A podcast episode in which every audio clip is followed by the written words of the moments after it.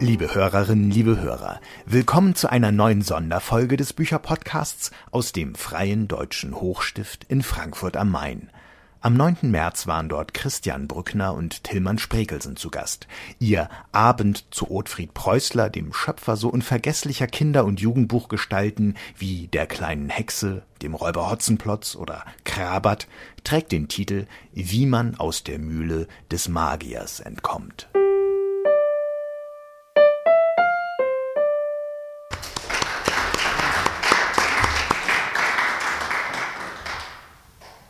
Meine Damen und Herren, wie wird man verzaubert?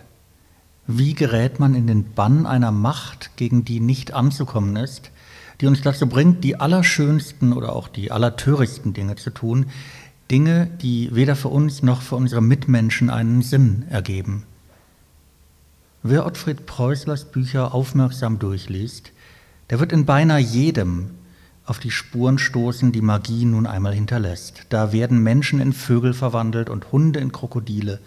Ein weißes Gespenst wird schwarz, Papierblumen fangen an zu duften und aus einem Krug fließt im selben Moment Himbeersirup und dann wieder derber Schnaps. Wenn man Glück hat und an einen freundlichen Magier gerät, dann erfährt man, wie man vom Milchgesicht zum stärksten Mann weit und breit wird.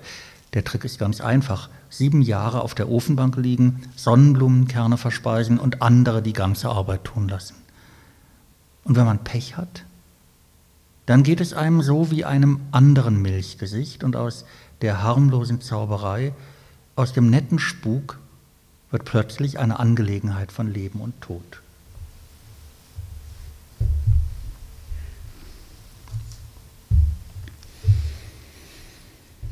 Es war in der Zeit zwischen Neujahr und dem Dreikönigstag. Krabat, ein Junge von 14 Jahren damals, hatte sich mit zwei anderen wendischen Betteljungen zusammengetan und obgleich seine allerdurchlauchtigste Gnaden der Kurfürst von Sachsen das Betteln und Vagabundieren in höchst deroselben Landen bei Strafe verboten hatten, aber die Richter und sonstigen Amtspersonen nahmen es glücklicherweise nicht übermäßig genau damit. Zogen sie als drei Könige in der Gegend von Hoyerswerda von Dorf zu Dorf. Strohkränze um die Mützen waren die Königskronen. Und einer von ihnen, der lustige kleine Lobosch aus Maukendorf, machte den Mohrenkönig und schmierte sich jeden Morgen mit Ofenruß voll. Stolz trug er ihnen den Bethlehemstern voran, den Krabat an einen Stecken genagelt hatte. Wenn sie auf einen Hof kamen, nahmen sie Lobosch in die Mitte und sangen Hosianna, Davids Sohn. Das heißt, Krabat bewegte nur stumm die Lippen, weil er gerade im Stimmbruch war. Dafür sangen die anderen Hoheiten umso lauter, da glich sich das wieder aus. Viele Bauern hatten auf Neujahr ein Schwein geschlachtet. Sie beschenkten die Herrenkönige aus dem Morgenland reichlich mit Wurst und Speck.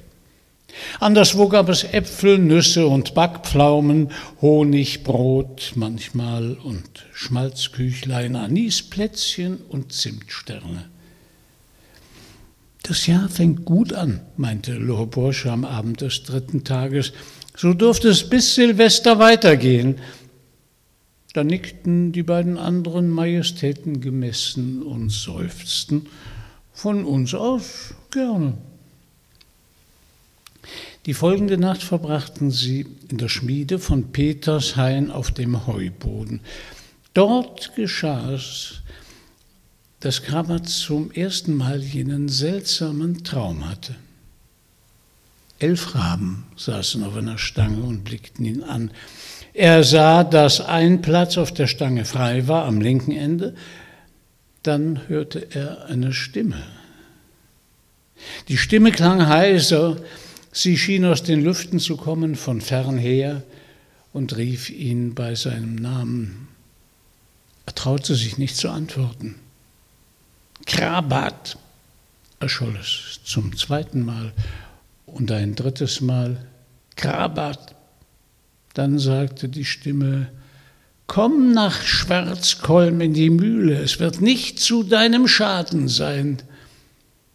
Hierauf erhoben sich die Raben von der Stange und krächzten, Gehorche der Stimme des Meisters, gehorche ihr. Davon erwachte Krabat. Was man nicht alles zusammenträumt, dachte er, wälzte sich auf die andere Seite und schlief wieder ein. Andern Tags zog er mit seinen Gefährten weiter, und wenn ihm die Raben einfielen, lachte er. Doch der Traum wiederholte sich in der Nacht darauf. Abermals rief ihn die Stimme beim Namen und abermals krächzten die Raben, Gehorche ihr. Das gab Krabat zu denken. Er fragte am anderen Morgen den Bauern, bei dem sie genächtigt hatten, ob er ein Dorf kenne, das Schwarzkolm heiße oder so ähnlich. Der Bauer entsann sich, den Namen gehört zu haben. Schwarzkolm, überlegte er. Ja, doch, im Hoyerswerder Forst an der Straße nach Leipe, da gibt es ein Dorf, das so heißt. Das nächste Mal übernachteten die drei Könige in Großpartwitz. Auch hier träumte Krabat den Traum von den Raben und von der Stimme, die aus den Lüften zu kommen schien, und es spielte sich alles genauso ab wie beim ersten und zweiten Mal. Da beschloss er, der Stimme zu folgen. Im Morgengrauen, als die Gefährten noch schliefen, stahl er sich aus der Scheune. Am Hoftor begegnete er der Magd, die zum Brunnen ging. Grüß mir die beiden, trug er ihr auf, ich hab weg müssen. Von Dorf zu Dorf fragte Krabat sich weiter. Der Wind trieb ihm Schneekörner ins Gesicht. Alle paar Schritte musste er stehen bleiben und sich die Augen wischen. Im Hoyerswerdaer Forst verlief er sich, brauchte zwei volle Stunden, bis er die Straße nach Leipe wiederfand. So kam es, dass er erst gegen Abend sein Ziel erreichte. Schwarzholm war ein Dorf wie die anderen Heidedörfer, Häuser und Scheunen in langer Zeile zu beiden Seiten der Straße, tief eingeschneit, Rauchfahnen über den Dächern, dampfende Misthaufen, Rindergebrüll. Auf dem Ententeich liefen mit lautem Gejohle die Kinder Schlittschuh. Vergebens hielt Krabat Ausschau nach einer Mühle, ein alter Mann, der ein Bündel Reisig trug, kam die Straße herauf, den fragte er. Wir haben im Dorf keine Mühle, erhielt er zur Antwort. Und in der Nachbarschaft? Wenn du die meinst, der Alte deutete mit dem Daumen über die Schulter, im Koselbruch hinten am schwarzen Wasser, da gibt es eine, aber er unterbrach sich, als habe er schon zu viel gesagt. Krabat dankte ihm für die Auskunft. Er wandte sich in die Richtung, die ihm der Alte gewiesen hatte. Nach wenigen Schritten zupfte ihn wer am Ärmel. Als er sich umblickte, war es der Mann mit dem Reisigbündel. Was gibt's? fragte Krabat. Der Alte trat näher sagte mit ängstlicher Miene, ich möchte dich warnen, Junge.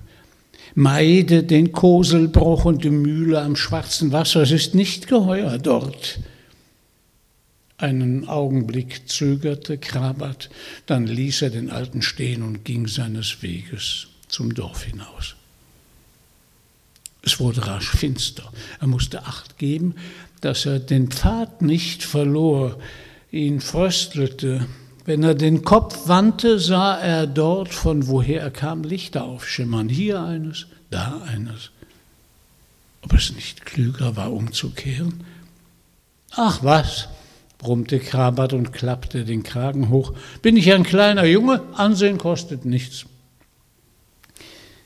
Krabat tappte ein Stück durch den Wald wie ein Blinder im Nebel. Dann stieß er auf eine Lichtung. Als er sich anschickte, unter den Bäumen hervorzutreten, riss das Gewölk auf, Der Mond kam zum Vorschein, alles war plötzlich in kaltes Licht getaucht. Jetzt sah Krabat die Mühle, da lag sie vor ihm, in den Schnee geduckt, dunkel, bedrohlich, ein mächtiges, böses Tier, das auf Beute lauert. Niemand zwingt mich dazu, dass ich hingehe, dachte Krabat. Dann schalt er sich einen Hasenfuß, nahm seinen Mut zusammen und trat aus dem Waldesschatten ins Freie. Beherzt schritt er auf die Mühle zu, fand die Haustür verschlossen und klopfte. Er klopfte einmal, er klopfte zweimal.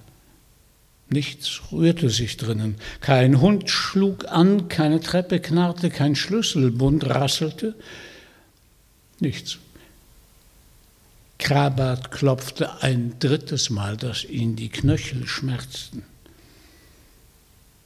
Wieder blieb alles still in der Mühle. Da drückte er probehalber die Klinke nieder.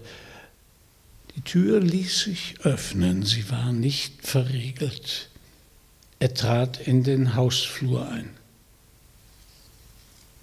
Grabesstille empfing ihn und tiefe Finsternis. Hinten jedoch am Ende des Ganges etwas wie schwacher Lichtschein, der Schimmer von einem Schimmer bloß. Wo Licht ist, werden auch Leute sein, sagte sich Krabat. Die Arme vorgestreckt tastete er sich weiter. Das Licht drang, er sah es im Näherkommen, durch einen Spalt in der Tür, die den Gang an der Rückseite abschloss. Neugier ergriff ihn. Auf Zehenspitzen schlich er sich zu der Ritze und spähte hindurch. Sein Blick fiel in eine schwarze, vom Schein einer einzigen Kerze erhellte Kammer. Die Kerze war rot. Sie klebte auf einem Totenschädel, der lag auf dem Tisch, die die Mitte des Raumes einnahm. Hinter dem Tisch saß ein massiger, dunkel gekleideter Mann, sehr bleich im Gesicht, wie mit Kalk bestrichen. Ein schwarzes Pflaster bedeckte sein linkes Auge. Vor ihm auf dem Tisch lag ein dickes, in Leder eingebundenes Buch, das an einer Kette hing.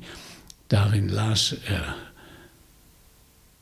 Nun hob er den Kopf und starrte herüber als habe er Krabat hinter dem Türspalt ausgemacht. Der Blick ging dem Jungen durch Mark und Bein. Das Auge begann ihn zu jucken. Es tränte. Das Bild in der Kammer verwischte sich.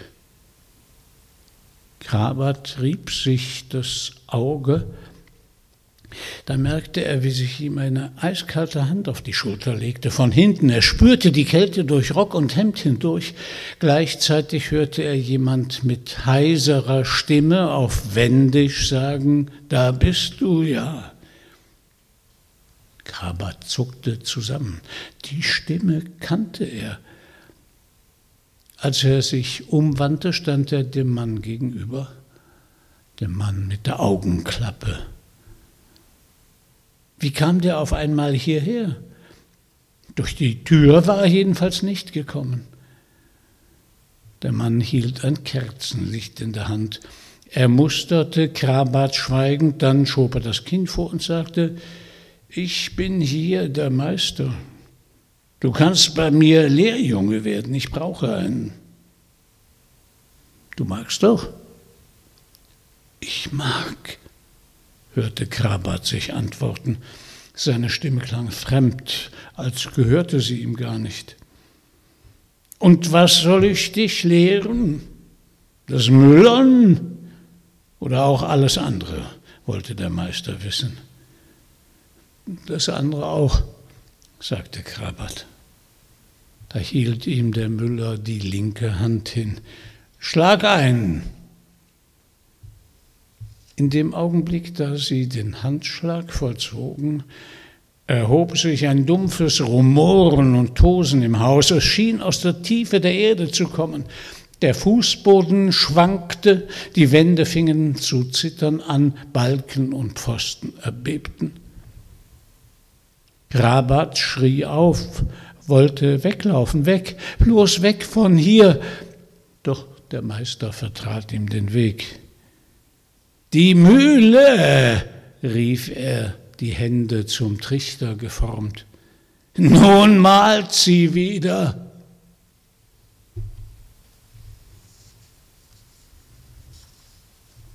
Was ist das für ein Ton? Was sind das für hochmusikalische Sätze, deren Klangkurve wie ein Glockenton anhebt, sich weitet und dann zu ihrem exakt kalkulierten Abschluss findet? Wenn man über den Schriftsteller Ottfried Preußler spricht, der mit Ehrungen überhäuft worden ist, dessen Bücher eine Gesamtauflage von etwa 50 Millionen erzielt haben, der mit Werken wie Die kleine Hexe, Der Räuber Hotzenplotz oder Krabbert weltweit präsent ist und zu den bekanntesten deutschen Schriftstellern überhaupt zählt, dann kommt man an dieser unverwechselbaren Sprache nicht vorbei. Als Ottfried Preußler starb, war in den Nachrufen dann auch viel vom Sprachgefühl des Autors die Rede. Hier steht kein Wort zu viel, schrieb der Tagesspiegel und rühmte, dass in dieser Prosa Melodie und Rhythmus perfekt aufeinander abgestimmt seien. Andere Nachrufer erinnerten an die kristalline Klarheit seiner Sprache. Völlig zu Recht. Aber wie kam es dazu? Wer so fragt, muss wahrscheinlich ganz weit zurückgehen in eine Zeit, in der die Familie Preußler noch im böhmischen Reichenberg lebte. Die Eltern des 1923 geborenen Ottfried Preußler arbeiteten beide als Lehrer. Besonders der Vater, Heimatforscher und Volkskundler, scheint auf langen Spaziergängen in die Natur das Bewusstsein des Knaben dafür geschärft zu haben, dass jede Landschaft ihre eigene Geschichte und ihre eigenen Sagen gestalten hat. Was diese Erfahrung für das Werk Preußlers bedeutet, kann man kaum hoch genug veranschlagen. Noch wichtiger für den späteren Schriftsteller scheint aber eine andere Person gewesen zu sein. Von seiner Großmutter Dora, der Mutter seines Vaters, erzählt Ottfried Preußler im kurzen Text ein Buch, das es nicht gegeben hat. Er berichtet darin von dem außergewöhnlichen Talent jener Großmutter als Geschichtenerzählerin, erwähnt den Schatz aus regionalen Sagen, über den auch sie frei verfügte und dem sie jeweils ein neues Gesicht zu geben wusste und fügt schließlich einen merkwürdigen Zug an. Großmutter Dora, eine bescheidene Frau, der es mitunter vor ihrer eigenen Fantasie ein wenig bange geworden sein mag, hätte steif und fest behauptet, alles von ihr Erzählte fände sich wortwörtlich in einem alten, dicken Buch, das sie in ihrem Besitz habe. Anfangs, schreibt Preußler, hätten sein jüngerer Bruder und er dies so hingenommen. Später seien sie hellhörig geworden. War es nicht merkwürdig, dass Großmutter, sobald wir sie um die Wiederholung einer Geschichte baten, die uns vor drei, vier Wochen besonders gefallen hatte, diese Geschichte zwar in der Regel wie damals beginnen ließ, dass sie ihr überm Erzählen aber entglitt und einen völlig veränderten Verlauf nahm. Die Bitte ihrer Enkel, jedenfalls das alte Buch einmal einsehen zu dürfen, kontert die Großmutter lustig und fantasievoll. Mal ist es verliehen, mal einfach nicht aufzufinden, mal beim Buchbinder. Preußler aber erinnert sich dankbar an die Frau, von der er gelernt hätte, wie man Kindern Geschichten erzählt. Natürlich erzählt der Autor das nicht absichtslos. Und wenn man wollte, könnte man von hier aus ein Netz über weite Teile seiner Schriftstellerexistenz werfen. Da ist das Spannungsfeld zwischen Mündlichkeit und Schriftlichkeit, zwischen frei erzählter und fixierter Geschichte, das Preußlers Werk prägt. Er pflegte seine Sätze auf langen Spaziergängen zu entwickeln, in ein Diktiergerät zu sprechen und sie hinterher abtippen zu lassen, um sie daraufhin abermals zu überarbeiten. Da ist das Bewusstsein dafür, dass man eine Geschichte so oder so erzählen kann, dass man auf dem Pfad des Erzählens links oder rechts abbiegen kann und so mal zum einen, mal zum anderen Schluss gelangt. Oder, wenn ich das Schicksal will, auch zum selben, wie Preußler in seinem Buch Die Flucht nach Ägypten ganz wunderbar zeigt. Und schließlich hat Preußler, der viel für den Rundfunk gearbeitet hat, immer wieder mit der Adaption eigener Geschichten zwischen den Medien zu tun gehabt, vom Buch zum Hörspiel und umgekehrt, und dabei notgedrungen einiges über die Möglichkeiten und Grenzen eines solchen Transfers gelernt. so prägend Großmutter Doras Schule des Erzählens für Ottfried Preußler gewesen sein mag, die Ausbildung des angehenden Schriftstellers war damit längst noch nicht beendet. Und die Stationen, die folgten, verlangten dem jungen Mann, der gleich nach dem vorgezogenen Notabitur Soldat werden musste, einiges ab.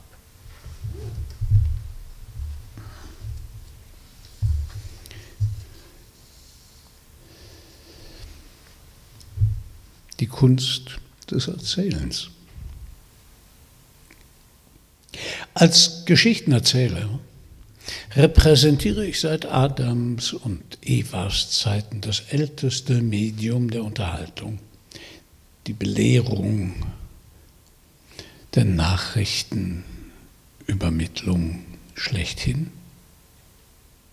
Eine Tatsache, die mich mit Stolz erfüllt, ohne dass sie mich überheblich machte. Vielleicht verleiht sie mir eine gewisse Sicherheit der Einschätzung meiner selbst, zu dem meines Handwerks oder sollte ich lieber Mundwerk sagen. Die Unterscheidung ist gering. Das erste Praktikum als Geschichtenerzähler habe ich in den Lagern des großen Stalin absolviert am östlichen Rand Europas Dort habe ich am Beginn der Gefangenschaft an den endlosen Abenden, in den Nächten der Hunger und Seuchen, Winter gegen das Heimweh anerzählt, gegen Verzweiflung und Tod. Damals habe ich erfahren, welche Kraft von Geschichten ausgehen kann, welche Überlebenskraft. Das zweite Praktikum fand in der Schule statt. Mein lieber pädagogischer Mentor in Rosenheim, der Herr Rektor Pestenhofer, selig, hat mir den Rat gegeben, wenn die Schulkinder Ihnen durchgehen, bloß nicht laut werden, Herr Kollege, bloß nicht den wilden Mann markieren, nehmen Sie einfach die Geige zur Hand und spielen Sie ihnen was vor.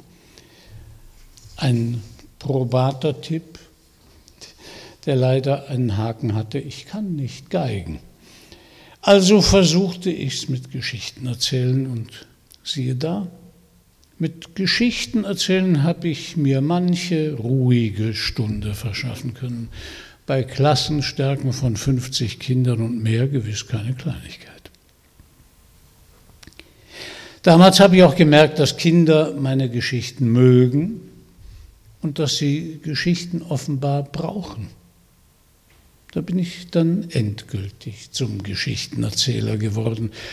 Als Geschichtenerzähler bist du zugleich Intendant, Regisseur und Ensemble eines glorreichen Einmanntheaters.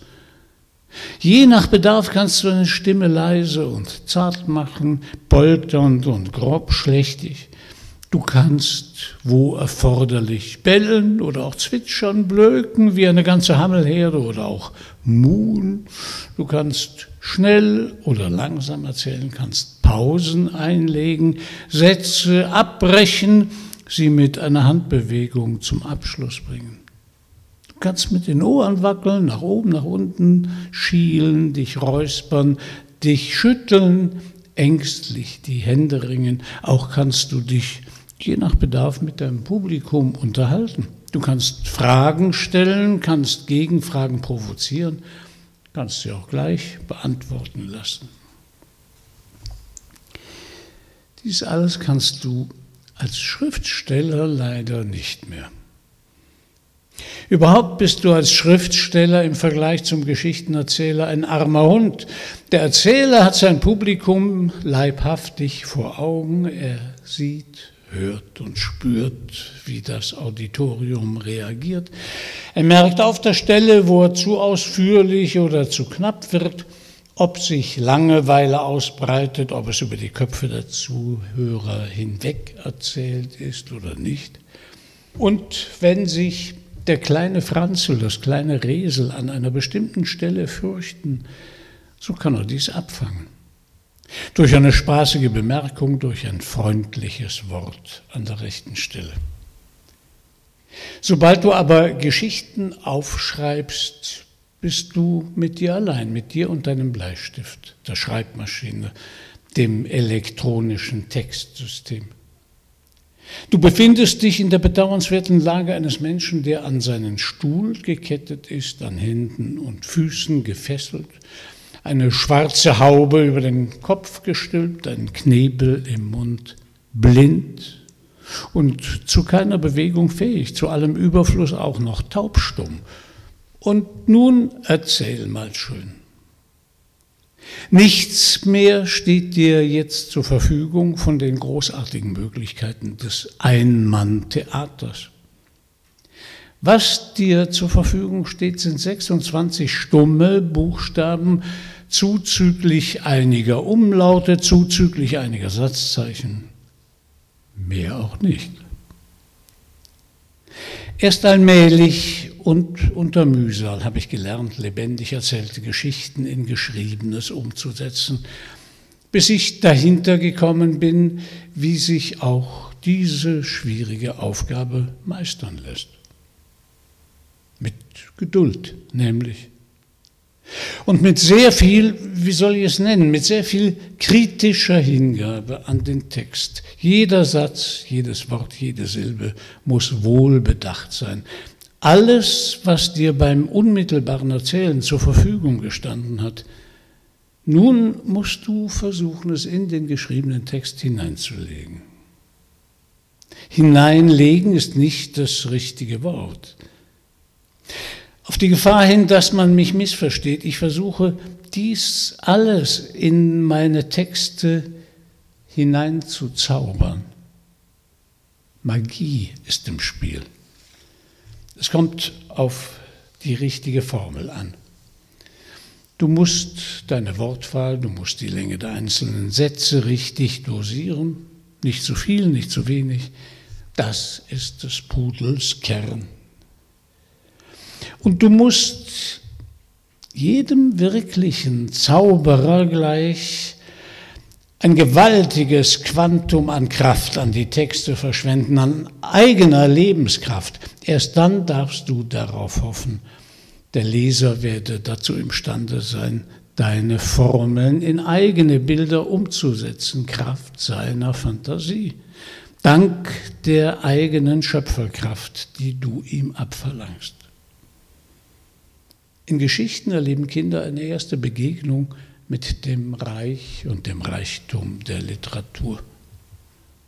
Sie machen die grundlegende, für ihr weiteres Leben möglicherweise prägende Erfahrung, was es bedeutet, sich von einer Geschichte verzaubern zu lassen. An ihrem Beispiel, mit ihrer Hilfe, einen Blick in die innersten Zusammenhänge, die verborgenen Triebkräfte ihrer und unserer Welt zu tun. Drei Grundregeln muss der Erzähler beachten, der sich an Kinder wendet. Zum Ersten muss er ihnen was zu erzählen haben. Zum anderen muss er sein literarisches Handwerk bis in den kleinen Finger beherrschen. Zum Dritten jedoch und hauptsächlich muss er sein Publikum kennen, ehren und lieb haben. Dies vor allem. Alle Menschenkinder durchlaufen im Zuge ihrer Entwicklung die magische Phase.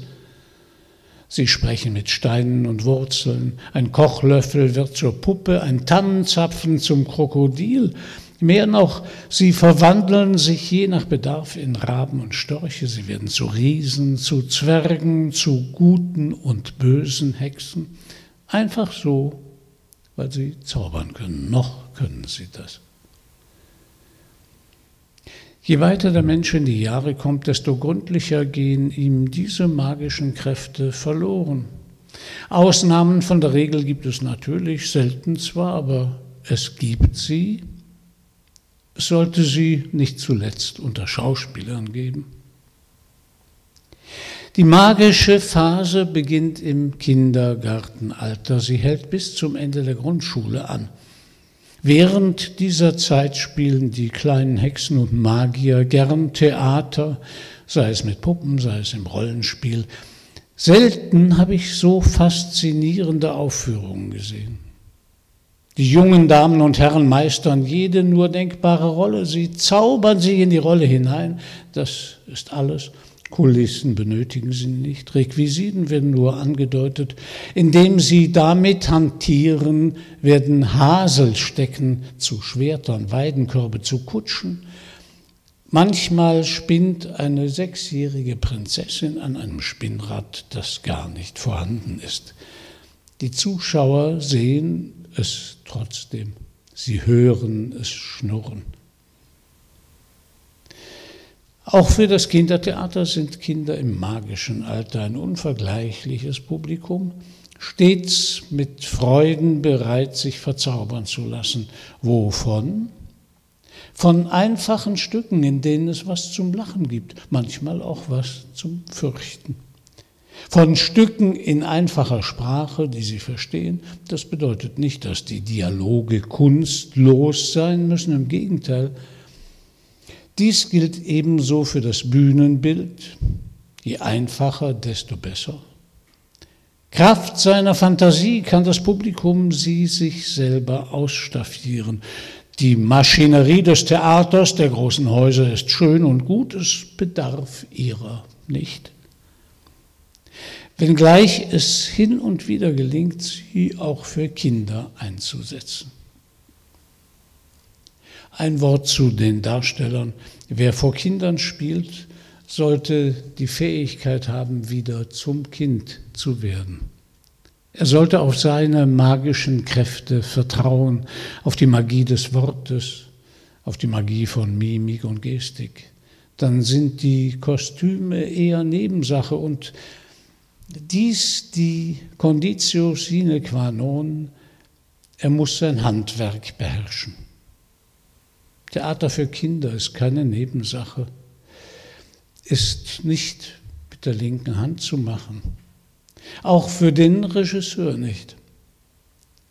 Im Übrigen habe ich oft beobachtet, dass es gerade die großen Schauspieler sind, die Meister ihres Berufes, die gern mal vor Kindern spielen, mit dem Freibrief zur Improvisation, zum Spiel über die Rampe hinweg. Wo sonst haben Sie heutzutage noch die Möglichkeit dazu?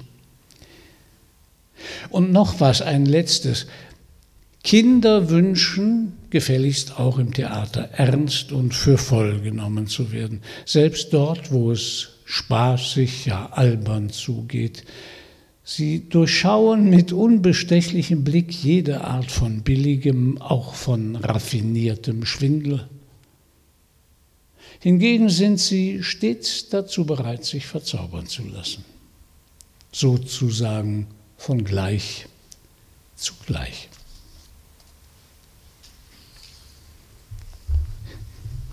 Ich halte den Text, den wir gerade gehört haben, für einen der wichtigsten unter den vielen, mit denen Preußler sein Selbstverständnis als Schriftsteller dargelegt hat. Einmal, weil er präzise beschreibt, wie die Interaktion zwischen Erzähler und Zuhörer, das heißt hier zwischen Lehrer und Schulklasse, einen Text prägen kann. Noch in den einzelnen Kapiteln, etwa des Räuber Hotzenplotz, meint man, den Spannungsbogen zu spüren, den eine jeweils fortgesetzte Geschichte zum Schulstundenende eben verlangt, bis die Pausenglocke läutet. Preußlers Dialoge sind in ihrer sparsamen Verdichtung meisterlich. Seine Erzählstimme schlägt sofort in den Bann und manchmal wünscht man sich, einer der Schulklassen angehört zu haben, die er bis 1970 unterrichtet hat, um der Erfahrung willen, dem allmählichen Entstehen solcher Texte aus der Erzählsituation heraus beigewohnt zu haben. Dass übrigens diese Struktur von den Eltern, die das Buch über mehrere Abende als gute Nachtgeschichte vorlesen, dankbar angenommen wird, liegt auf der Hand. Zweitens aber ist dieser Text so wichtig, weil er als flammendes Plädoyer dafür, Kinder ernst zu nehmen, noch längst nicht überholt ist. Leider. Es scheint sogar, dass er heute eine ganz neue Aktualität gewonnen hat. Preußler jedenfalls trat immer wieder in jedem einzelnen Text und mit seiner ganzen Person, mit seinem weltweiten Erfolg und mit der staunenswerten Perfektion seiner Prosa dafür ein, im Kind ein Publikum zu entdecken, das nicht überrumpelt, sondern gewonnen werden will. Für das man nicht die Ansprüche irgendwie herunterbricht, Fremdworte vermeidet und dergleichen mehr, sondern dass man in seiner besonderen Weltsicht ernst nehmen, dass man verstehen muss, bevor man auch nur einen einzigen Satz niederschreibt, dass man mit modischen Torheiten bitte verschonen möge, solange man ihm anderes zu geben hat, und dass man sehr schnell langweilt, wenn man es nicht zum Blick über den eigenen Horizont herausfordert. Wer das übrigens für eine bare Selbstverständlichkeit hält, der sollte einmal einen Blick in die Kinderabteilung unserer Buchhandlungen werfen. Preußler, der 1949 aus russischer Kriegsgefangenschaft entlassen worden war und während der Ausbildung zum Volksschullehrer als Reporter für mehrere Lokalzeitungen arbeitete, schrieb eine Reihe von Theaterstücken für Laienspielgruppen und arbeitete außerdem für den Rundfunk. Der literarische Durchbruch gelang ihm schließlich mit seinem ersten Buch im Thienemann Verlag, dem kleinen Wassermann. Preußler hat immer betont, wie sehr sich gerade dieser Roman dem Betteln seines jungen Publikums um Fortsetzungen verdankt, der ältesten Tochter so gut wie der Schulklasse. Gleichzeitig, und das ist als Vorausdeutung auf sein übriges Werk eben genauso wichtig, verdankt sich das Buch den Erzählungen von Preußlers Vater über die Sagenwelt der böhmischen Heimat. Der Autor aber fand den entscheidenden Zugang, indem er das, was ihm vor langer Zeit erzählt worden war, und das, was nun von ihm verlangt wurde, in eines zusammenführte. Die Motive aus dem Böhmerwald wanderten in die Umgebung der Preußlers nach Rosenheim. Und was den Alltag der jungen Lehrerfamilie prägte, tauchte in der Geschichte der Wassermannsippe wieder auf. Eigentlich muss man sagen, tauchte ab, nämlich auf den Grund des Mühlenweihers.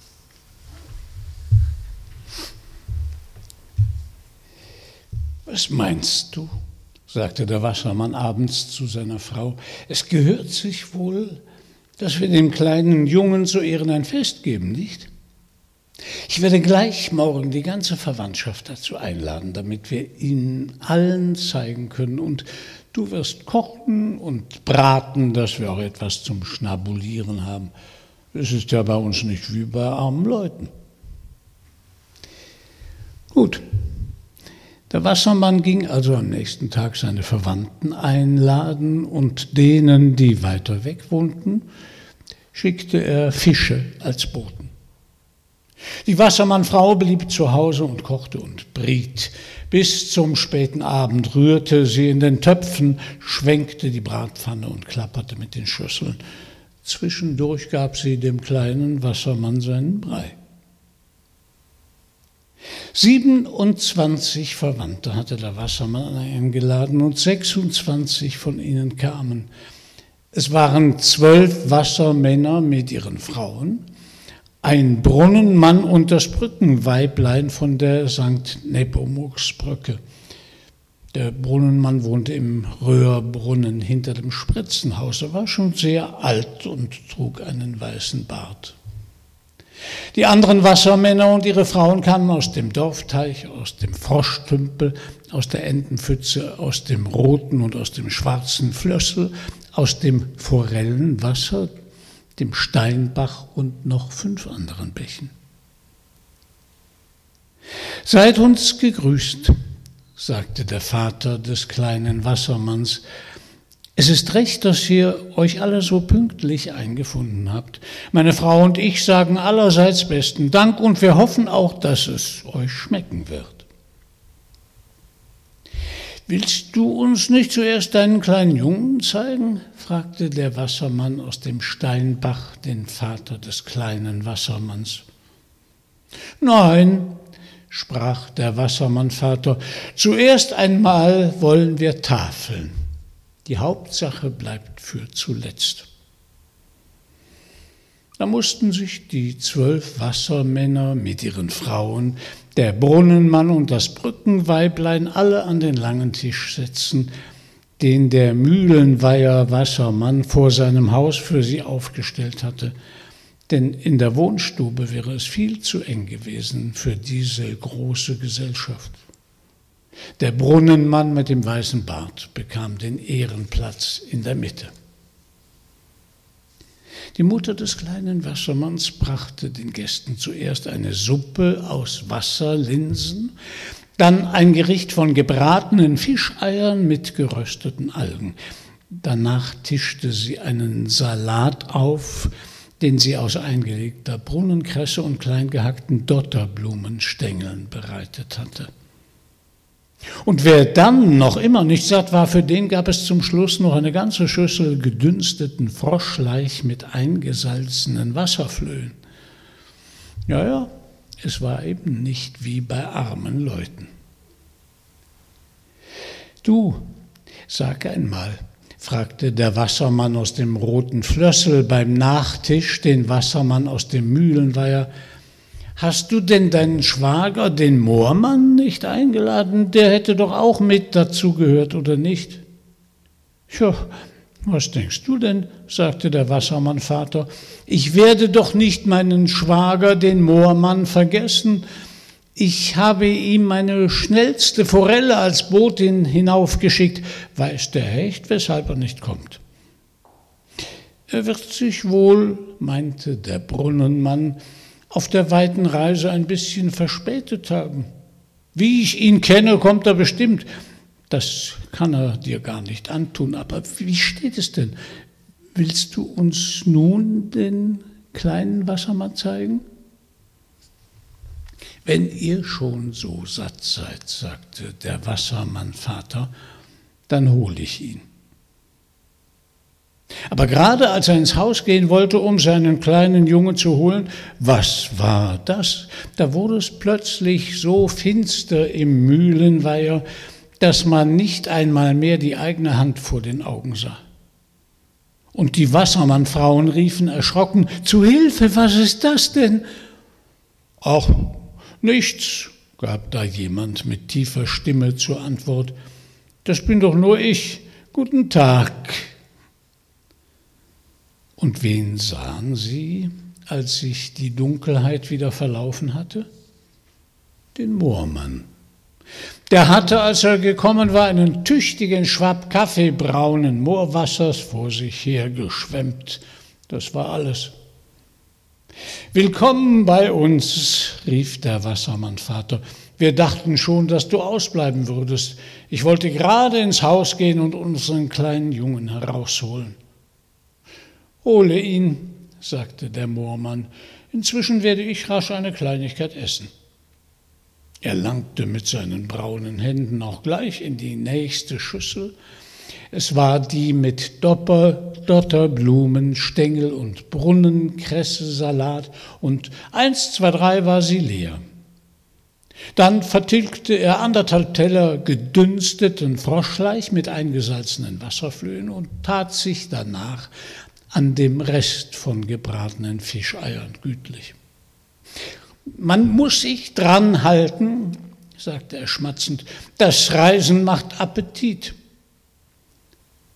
Und so aß er und aß, bis der Wassermannvater wieder aus dem Hause kam und das Binsenkörbchen mit dem kleinen Jungen getragen brachte. Da ließ der Moormann Teller und Schüsseln stehen, sprang auf und rief so begeistert, dass er sich beinahe verschluckt hätte, Donnerwetter, ist das ein Junge! Und alle Wassermänner mit ihren Frauen, der Brunnenmann und das Brückenweiblein von der St. Nepomuksbrücke, drängten sich auch um das Binsenkörbchen und riefen das Gleiche. Aber nach einer Weile hob dann der Brunnenmann mit dem weißen Bart seine Hand und sagte, hört auf mit dem Durcheinandergerufe. Jetzt wollen wir unserem kleinen Wassermann Glück wünschen. Recht so stimmten die anderen zu. Und nun wünschten sie schön nach der Reihe dem kleinen Wassermann Glück und Gesundheit und langes Leben und alles, was man als kleiner Wassermann brauchen kann. Der Moormann aber griff insgeheim in die Tasche und zog seine Flöte hervor. Und zuletzt, als die Reihe an ihm war, da sagte er, Junge, ein fröhliches Herz sollst du haben. Dann spitzte er flugs die Lippen und setzte die Flöte an. Hei, wie der Moormann dem kleinen Wassermann aufspielte. Lustig war das zu hören und lustig zu sehen. Aus jedem Flötenloch, das er aufdeckte, stieg nämlich immer zugleich mit den Tönen ein dünner bräunlicher Wasserfaden empor. Und weil sich der Moormann beim Spielen verneigte und wiegte und drehte, wehten die Fäden wie eine Schleppe der Flöte nach und es schien, dass sie tanzten. Dann nahmen sich die 13 Wassermänner an den Fäden ein Beispiel und tanzten mit ihren Wassermannfrauen gleich mit. Und der Brunnenmann mit dem weißen Bart und das Brückenweiblein von der St. Nepomuk-Brücke fassten sich ebenfalls bei den Handen und drehten sich auch mit im Kreise. Doch plötzlich blieben sie alle stehen, wie angewurzelt und staunten. Sie staunten den kleinen Wassermann an. Der war aus dem Binsenkörbchen herausgekrabbelt und schwamm nun mit Armen und Beinchen rudernd wohlgemut um den Moormann herum. Ist das möglich? fragte der Wassermannvater verwundert. Der Hemdenmatz schwimmt schon. Du siehst es ja, sagte der Brunnenmann leise und strich sich den weißen Bart. Mehr wusste er auch nicht zu sagen.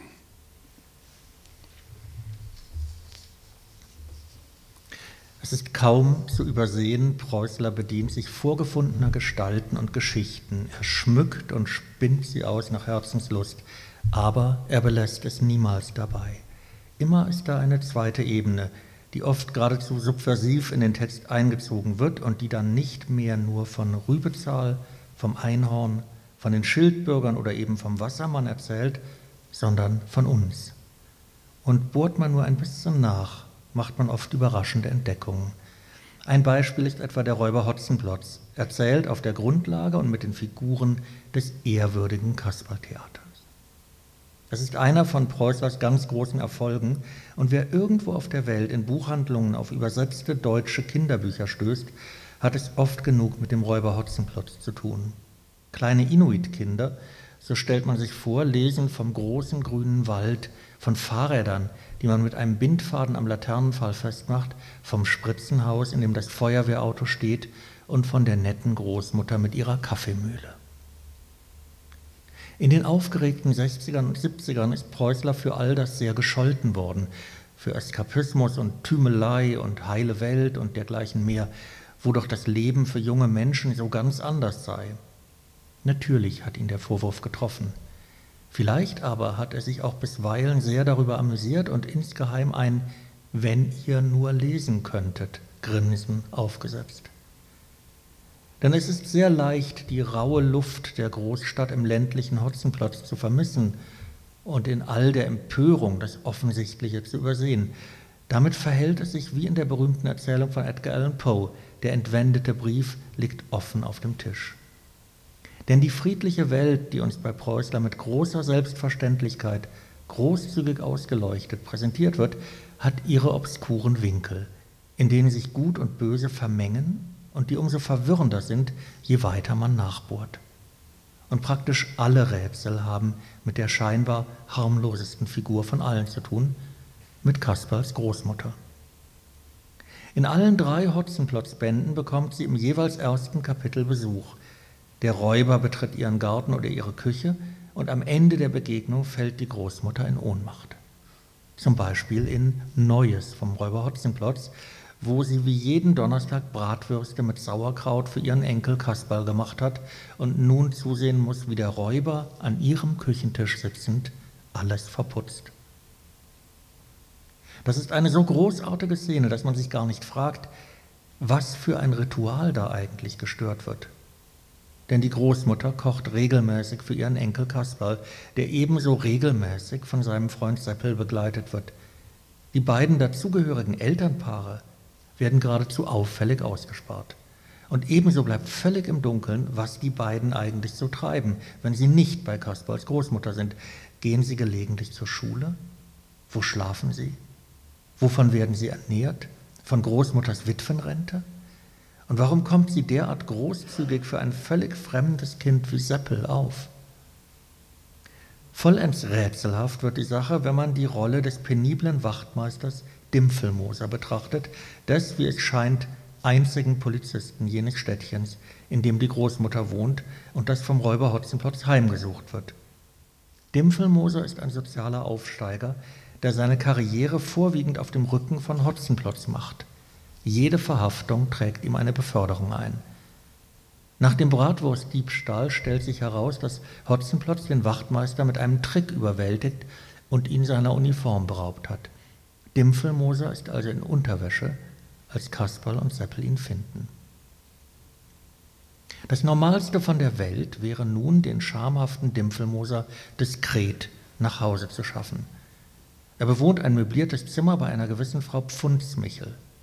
Stattdessen wird er wie selbstverständlich bei Kasperls Großmutter einquartiert, weil er dort am besten aufgehoben sei. Dort verschwindet er erstmal im Gästebett und Großmutter, heißt es, war mit allem einverstanden. Warum ist der mangelhaft bekleidete Dimpfelmoser ihr zuzumuten, nicht aber der Frau Pfundsmichel?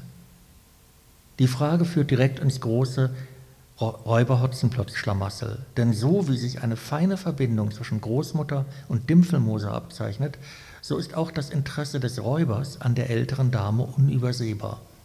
Offensichtlich findet er Gefallen an ihrer Gegenwart, so sehr, dass er sie nicht nur zwingt, bei seinem Mittagessen zugegen zu sein, sondern sie schließlich sogar entführt. Vor allem aber erscheint Hotzenplotz fast die gesamte Trilogie hindurch als Dimpfel Mosers dunkler Zwilling.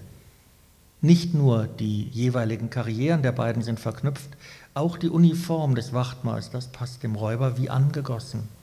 Und beide geben sich nichts in ihrem fast identischen Berufsethos.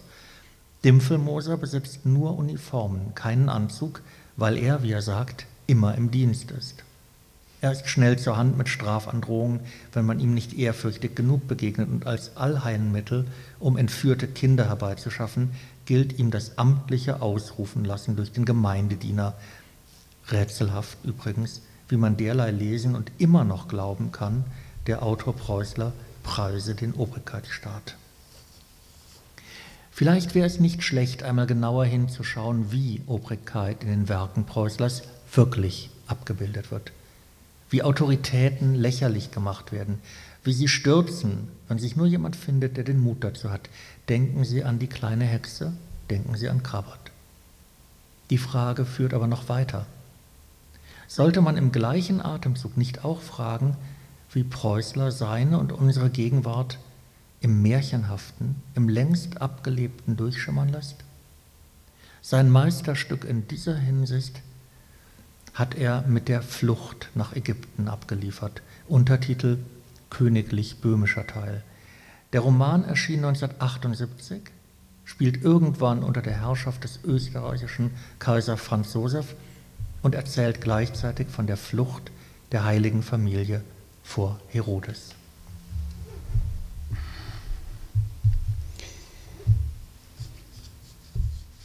Zunächst aber, mit Erlaubnis geschätzten Lesers, wollen wir die Geschichte dort anfangen lassen, wo sie begonnen hat, nämlich im Stall von Bethlehem. Und zwar in der Nacht, die dem Tag gefolgt ist, an welchem die heiligen drei Könige aus dem Morgenland bei der Krippe sich eingestellt und dem lieben Jesulein ihre Gaben dargebracht haben. Einer Gold, einer Weihrauch und einer Myrrhen. Der Tag also ist vorbei und im Stall von Bethlehem ist es wieder still gewesen nach all dem Trubel. Man hat in der Finsternis nur den Atem von Ochs und Esel gehört und das Schnarchen vom heiligen Josef. Von Zeit zu Zeit muss die Mutter Gottes ihn mit dem Ellbogen anstoßen, weil sie befürchtet, dass er womöglich noch mit der Schnarcherei ihr das liebe Jesulein aufwecken möchte aber das Jesulein in der Krippe hat sich von ihm nicht stören lassen. Das hätten zwölf heilige Josephe miteinander nicht wachgeschnarcht. Und so ist auch die Mutter Gottes dann endlich eingeschlafen. Und weder sie noch das liebe Jesulein haben gemerkt, wie um Mitternacht jemand zum heiligen Josef kommt, ihm die Hand auf die Schulter legt und ihn dreimal bei seinem Namen ruft. Zuerst hat der heilige Josef gedacht, er wird halt der Mutter Gottes wieder einmal zu laut geschnarcht haben. Wie er nun aber aufblickt, steht da an seinem Lager der Erzengel Gabriel, groß und leuchtend. Da ist er nicht schlecht erschrocken, der gute Mann. Rasch ist er aufgesprungen vom Stroh und hat einen Zipfel von seinem Mantel erwischt. Den hält er sich vor die Augen, damit ihn das Licht nicht blendet, das Himmlische, das vom Engel ausgeht. Der Ochs und der Esel sind auch ganz erschrocken gewesen, ganz steif sind sie dagestanden und haben den Erzengel Gabriel angeglotzt, bis er ihnen ein Zeichen gegeben hat. Da ist alle Furcht von den beiden abgefallen. Der Ochs hat den Kopf gesenkt und sich langsam abgewendet, wie wenn er schon jetzt gewusst hätte, dass man ihn bei den Dingen, die sich in Hinkunft begeben werden, nicht brauchen kann. Er ist in den hinteren Teil des Stalls getrottet, dort hat er sich in den Schatten gelegt mit dem Blick zur Wand, und sogleich ist er wieder eingeschlafen. Der Esel indessen ist ohne Scheu vor den Erzengel hingetreten, voll Neugier beschnuppert er ihm den Saum des Gewandes, und jener lässt es sich freundlich gefallen, er streichelt ihm mit der linken die Kruppe und klopft ihm den grauen Hals. Die Rechte hingegen hält er zum Himmel emporgereckt, was die Vorschrift in solchen Fällen ihm abverlangt, wenn er mit einer Botschaft herniederkommt zu den Menschen, wie er in dieser Nacht auch dem heiligen Josef eine zu übermitteln hat. Nämlich, es hat sich vom Teufel ist ihm das eingeblasen, der König Herodes in seiner pechschwarzen Rabenseele dazu entschlossen, dass man das liebe Jesulein umbringen lassen muss. Der Mordbefehl ist ergangen, die Büchsen sind schon geladen, die Säbel gewetzt. Es sollen aus Galiläa bereits zwei Schwadronen Dragoner sich auf dem Ritt befinden nach Bethlehem. Und aus Jericho sind die berüchtigten Sechser-Schützen im Anmarsch, ein Bataillon stark, so dass er unter gar keinen Umständen ihnen in die Hände geraten darf, das liebe Jesulein, sondern man muss es vor ihnen und dem Herodes in Sicherheit bringen, und zwar ins Ausland. Mit anderen Worten, der heilige Josef soll rasch ein paar Sachen zusammenpacken für die Familie, nicht zu viel, bloß das Allernötigste, eine Decke für jeden, Windeln und Wäsche und etwas Wegzehrung und die nächsten Tage nicht zu vergessen, natürlich die Reisepässe. Dann soll er den Esel satteln und soll mit dem lieben Jesulein und der Mutter Gottes die Flucht nach Ägypten antreten, wie es geschrieben steht. Der heilige Josef hat vor Entsetzen die Hände über dem Kopf zusammengeschlagen bei dieser Nachricht und selbstverständlich muss man das liebe Jesulein vor dem König Herodes und den Soldaten retten, sagte. Zugleich aber kommen ihm Zweifel, ob er den Weg nach Ägypten denn überhaupt finden wird. Und wenn ja, so erhebt sich die Frage, wie man sich dort mit den Leuten verständigen soll, wo doch weder die Mutter Gottes noch er eine Silbe Ägyptisch können. Auch ist ja das liebe Jesulein in den Reisepässen noch gar nicht eingetragen. Da könnte es möglicherweise an den diversen Grenzen zu Komplikationen kommen, befürchtet er. Nicht etwa, dass er sich dem Geheiß des Erzengels widersetzen möchte, der heilige Josef, das täte er sich nie getrauen, aber es ist eben eine ungemein schwierige Sache, mit der man ihn da betraut hat. Man darf nicht vergessen, er ist bloß ein schlichter Zimmermann und natürlich wird es am guten Willen nicht fehlen lassen. Aber wer weiß denn, ob das in diesem besonderen Falle ausreicht? Gewiss hat der Erzengel Gabriel ihm geantwortet, einfach ist diese Aufgabe für den heiligen Josef bestimmt nicht. Das hat er sich gleich gedacht, wie man ihn ausgesandt hat mit dem Befehl an ihn. Und so hat er sich extra danach erkundigt, ob es vielleicht ihm gestattet sein möchte, dass er, der Erzengel Gabriel, auf der Flucht nach Ägypten sichtbar vor ihnen hergeht, damit sie den Weg nicht verfehlen und er sie notfalls vor Dieben, Räubern und sonstiger Unbill der Reise beschützen kann. Er hat aber leider Gottes beim höchsten Thron kein Gehör gefunden mit seinem Vorschlag, sondern es ist ihm bedeutet worden, ein solches Geleit sei im göttlichen Ratschluss nicht vorgesehen, wie übrigens in der Bibel auch nicht, weshalb es gefälligst zu unterbleiben habe. Das Einzige, was man nach langem Bitten und Flehen ihm schließlich zugestanden hat, ist die Erlaubnis zu einem na, sagen wir, einer kleinen Begünstigung, von welcher indessen außer dem heiligen Josef kein Mensch etwas wissen darf, selbst die Mutter Gottes nicht. Nämlich die Sache ist nunmehr die, dass sie der Erzengel, wenn schon nicht offen vor ihnen hingehend, wenigstens insgeheim nach Ägypten geleiten wird, in der Gestalt ihres Esels, den sie ja ohnehin mitnehmen auf die Flucht. Und so wird das nicht weiter auffallen. Ja, so hat der heilige Josef gestaunt, dann wird sich der Erzengel Gabriel ihnen zuliebe also in einen Esel verwandeln? Nein, hat ihm jener darauf erwidert, Verwandeln wird er sich nicht, sonst hätten sie plötzlich ja einen zweiten Esel im Stalle. Das möchte Verdacht erwecken. Vielmehr wird er in den hier vorhandenen Esel eingehen für die Zeit der Reise, nämlich der Esel und er, der Erzengel, werden nun miteinander eins werden bis auf weiteres. Und es soll sich der heilige Josef nur immer getrost nach dem Esel richten dann folgt er zugleich dem Geheiß des Engels nach. Der heilige Josef ist ganz gerührt gewesen von diesen Worten und sehr erleichtert, und weil er sich denken kann, dass er den Erzengel sicherlich es Überwindung kostet, wenn er vorübergehend zum Esel wird, so verspricht er ihm wenigstens, dass er in allen Stücken ihn gut behandeln wird unterwegs.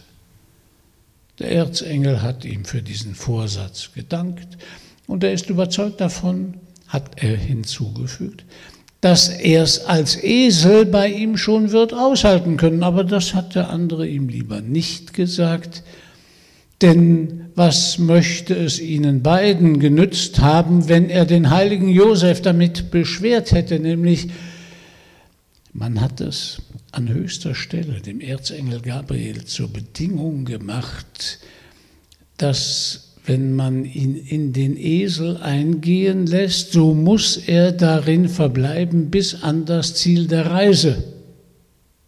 Und falls er, aus welchen Gründen auch immer, ihn vorher verlassen sollte, wird man es unter gar keinen Umständen ihm gestatten, dass er sich noch einmal wieder hineinbegibt, sondern es wird eben dann die weitere Flucht nach Ägypten ohne ihn stattfinden müssen. Und damit basta. Dies also wohlbemerkt hat der himmlische Bote zum heiligen Josef nicht gesagt, weil er ihm keine Unruhe hat verursachen wollen, auch haben sie ohnehin schon zu lang miteinander geredet, meint er. Und wenn sie nicht schleunigst machen, dass sie aus Bethlehem wegkommen, möchte es sein, dass der König Herodes mit den Soldaten ihnen den Weg nach Ägypten abschneidet. Und was dann? Hiermit hat sich der Erzengel Gabriel aufgerichtet in seiner ganzen Größe und Majestät da ist es dem heiligen Josef, wie wenn er mit bloßen Augen die Sonne anschaut Und wieder greift er zu einem Zipfel von seinem Mantel und wieder bedeckt er sich das Gesicht damit. So verharrt er für ein paar Augenblicke. Und dann, wie er probeweise hinter dem Tuch hervorblinzelt, zeigt es sich, dass der Engel des Herrn verschwunden ist. Und im Stall ist es wieder dunkel gewesen, wenn auch nicht ganz so finster wie sonst bei der Nacht, weil es von dem Fall des Esels, besonders an seiner Stirn, ein gewisser Schimmer ausgeht, als möchte vom Licht des Engels ein wenig hindurchscheinen durch die Eselshaut. Dem heiligen Josef bleibt aber nicht viel Zeit zum Staunen, nämlich der Esel lässt das nicht zu, indem er zum Aufbruch drängt und ihn unentwegt mit der Nase anschubst. Schon gut, meint der heilige Josef, schon gut, wobei er die Streichhölzer aus der Hosentasche hervorkramt. Er nimmt die Laterne vom Haken, die an dem Pfosten neben der Tür hängt, knipst bei der Kerze das obere Ende vom Docht weg und zündet sie an. Dann macht er sich ans Zusammenpacken von ihren Sachen. Das dauert nicht lang, denn es ist ja nicht viel vorhanden zum Mitnehmen lediglich die Geschenke, welche die Könige aus dem Morgenlande im Stall ihnen hinterlassen haben. Mit denen weiß er zu Anfang sich keinen Rat. Es handelt sich schließlich um wertvolle Gegenstände, wie man sie einesteils gerne mitführen möchte, weil man sie notfalls im Ausland zu Geld machen kann, wenn man welches braucht. Aber wenn man sich andernteils vorstellt, dass sie ja mehrere Grenzen werden passieren müssen und wenn so ein Zollbeamter dann eine Königskrone aus dem Gepäck herausfischt, ein goldenes Weihrauchfass und die silberne, über und über mit Perlen und Edelsteinen besetzte Myrrenbüchse, da wird man sie schön in die Zwicke nehmen, dafür ins Loch stecken wird man sie wegen Verdachts auf Kirchenraub oder zumindest auf Hehlerei. Und wer wird ihnen dann schon glauben, das Kindlein da in den Windeln habe die Kostbarkeiten alle geschenkt bekommen, nämlich es seien die drei Könige aus dem Morgenland extra zu diesem Zwecke herbeigereist. Nein, muss der heilige Josef denken und hört schon im Geiste die Zöllner sich über sie lustig machen und wie man sie im Gefängnis dann anbrüllen wird beim Verhör. Und wenn es beim Anbrüllen bleibe, so möchte das ja noch hingehen, aber es bleibt nicht dabei. Und wer weiß, was man alles mit ihnen noch anstellen könnte. Es sind die Behörden ja diesbezüglich nicht arm an Einfällen.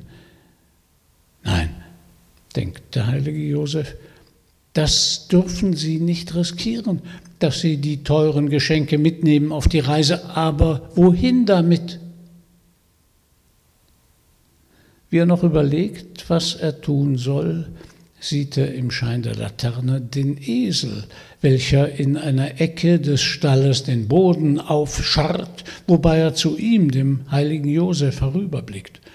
Und der heilige Josef versteht sogleich, was gemeint ist. Er holt eine Hacke und einen Spaten und gräbt in der Ecke des Stalles ein Loch ins Erdreich, vielleicht einen halben Meter tief. Dann nimmt er die Krone, das Weihrauchfass und die Myrrenbüchse und legt sie in einen hölzernen Kübel. Den stopft er mit Stroh voll, dann stellt er ihn in die Grube und scharrt ihn ein. Es bleiben ihm von der ausgehobenen Erde zwei Schaufeln übrig. Die schafft er hinaus und schüttet sie auf den Misthaufen hinterm Stall. Dann stampft er den Boden über der Grube fest und bestreut ihn mit Spreu, damit man nicht merken soll, dass da etwas vergraben ist. Denn er hofft ja, sie werden nach einiger Zeit aus Ägypten zurückkehren können.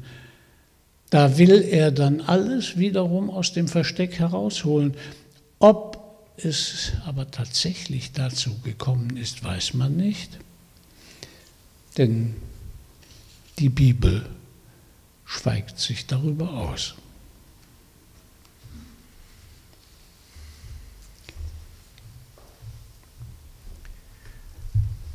Der Clou dieses Romans, den ich Ihnen sehr empfehlen möchte, liegt in seiner ungeheuren Gleichzeitigkeit. Maria, Josef und das Jesuskind begegnen auf ihrer Reise immer wieder den Zeugnissen eines jahrhundertelang praktizierten Christentums. Dabei ist dessen Stifter doch gerade erst auf die Welt gekommen. Sie passieren Wallfahrtskirchen und Kreuze, nehmen die Huldigungen der Heiligen entgegen und gelangen an einer bestimmten Stelle des Romans, die Preußler meisterlich verdichtet hat, in eine weihnachtlich eingerichtete Stube. Dort steht eine riesige Krippe und unter den mechanisch bewegten Krippenfiguren ist auch eine Gruppe, in der sich die heilige Familie selbst erkennt. Und zwar nicht etwa das bekannte Ensemble im Stall, das natürlich auch, sondern eine Gruppe von heimlichen Eindringlingen nach Böhmen. Diese Szene aber hat sich erst am Vortag abgespielt. Wieso findet sie sich schon unter den Krippenfiguren? Müssen wir das hinnehmen? Darf Preußler das? Schriftsteller haben mit Zauberern mehr gemein, als man vermuten würde, und in beiden Fällen hängt der Erfolg davon ab, ob wir ihnen glauben. Wenn wir, um bei einem der bekanntesten Beispiele im Werk Preußlers zu bleiben, uns weigern, den Dackelwastel im Krokodil der Witwe Schlotterbeck zu vermuten, dann ist die seltsame Wohngemeinschaft der beiden kein Fall für einen Gegenzauber, sondern für das Veterinäramt. Artgerechte Krokodilhaltung sieht anders aus. Und wenn wir dem Autor die Geschichte von der Flucht aus Ägypten in der zeitlichen Distanz von gut 1900 Jahren einfach nivelliert wird, nicht abkaufen, dann hat der beste Erzähler, der beste Zauberer sein Recht verloren. Uns entginge damit aber, der Ausschnitt, den wir eben gehört haben, ließ das anklingen, eine weitere Ebene. Denn natürlich ist das eine Geschichte, die täglich irgendwo auf der Welt geschieht, wo immer Menschen vertrieben werden, ihre Sachen packen müssen und in einer fremden Umgebung der Willkür der Behörden ausgesetzt sind. Preußlers Familie hat eine solche Flucht selbst erlebt.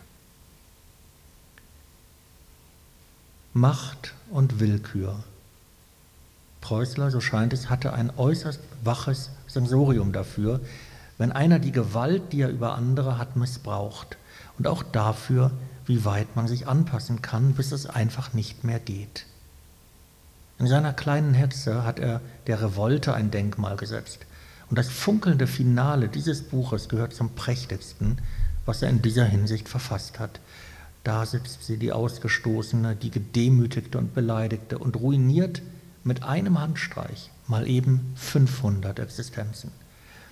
Denn die kleine Hexe, wegen ihres moralischen Abweichlertums gerade zu den allerniedersten Handlangerdiensten verdonnert, entfacht ein gewaltiges Feuer aus den Besen und Zauberbüchern der anderen Hexen. Jener Frauen also, um deren Anerkennung sie ein Jahr lang vergeblich gekämpft hatte. Das hat sie hinter sich, vor sich aber nichts Geringeres als die Aussicht auf Weltherrschaft. Denn weil sie ihren Rivalinnen gleich alle Hexenkunst mit weggehext hat, ist sie nunmehr die einzige, die Zugriff auf die alten Formeln und Rezepte hat. Wie denn das Buch entstanden sei, wurde Preußler oft gefragt. Er antwortete gern mit der Geschichte, wie er seinen Töchtern, die sich vor den bösen Hexen fürchteten, leichthin versprochen habe, böse Hexen gebe es gar nicht mehr, nur gute. Wie das denn gekommen sei, wollten die Mädchen wissen. Die Antwort schlägt Funken, lodert und prasselt und tröstet uns seit mehr als einem halben Jahrhundert. Denn Preußler, so kann man sich das deuten, bringt die Dinge auch gern mal an ein Ende. Wo Zauberei ins Spiel kommt, da darf sie auch wieder daraus verschwinden. Und kein Magier sollte sich in diesem Kosmos allzu stark dünken. Bei der kleinen Hetze wird aus dieser Hybris ein loderndes Feuer. Der mächtige Zauberer Petrosilius Zwackelmann hat gerade deshalb am Ende ganz schlechte Karten. Preußler hat es allerdings später bedauert, dass er sich so früh von dieser großartigen Figur getrennt hat und in den beiden Räuber Hotzenplotz Fortsetzungen nun ohne den Zauberer auskommen musste. In Zwölfe hat es geschlagen, erzählt Preußler vom Teufelsbündner Dr. Faust und lässt im Moment, in dem dieser die Unterschrift unter den Pakt leistet, schon anklingen, dass die Uhr tickt, dass die Zeit abläuft, dass die Tage gezählt sind. bis es mit der geborgten Herrlichkeit ein Ende haben wird. Ähnlich endet es mit dem Naturmagier Paracelsus im selben Band und auch der Hexe Baba Yaga nutzt all ihre magische Versiertheit nichts, als sie es mit dem starken Vanya zu tun bekommt.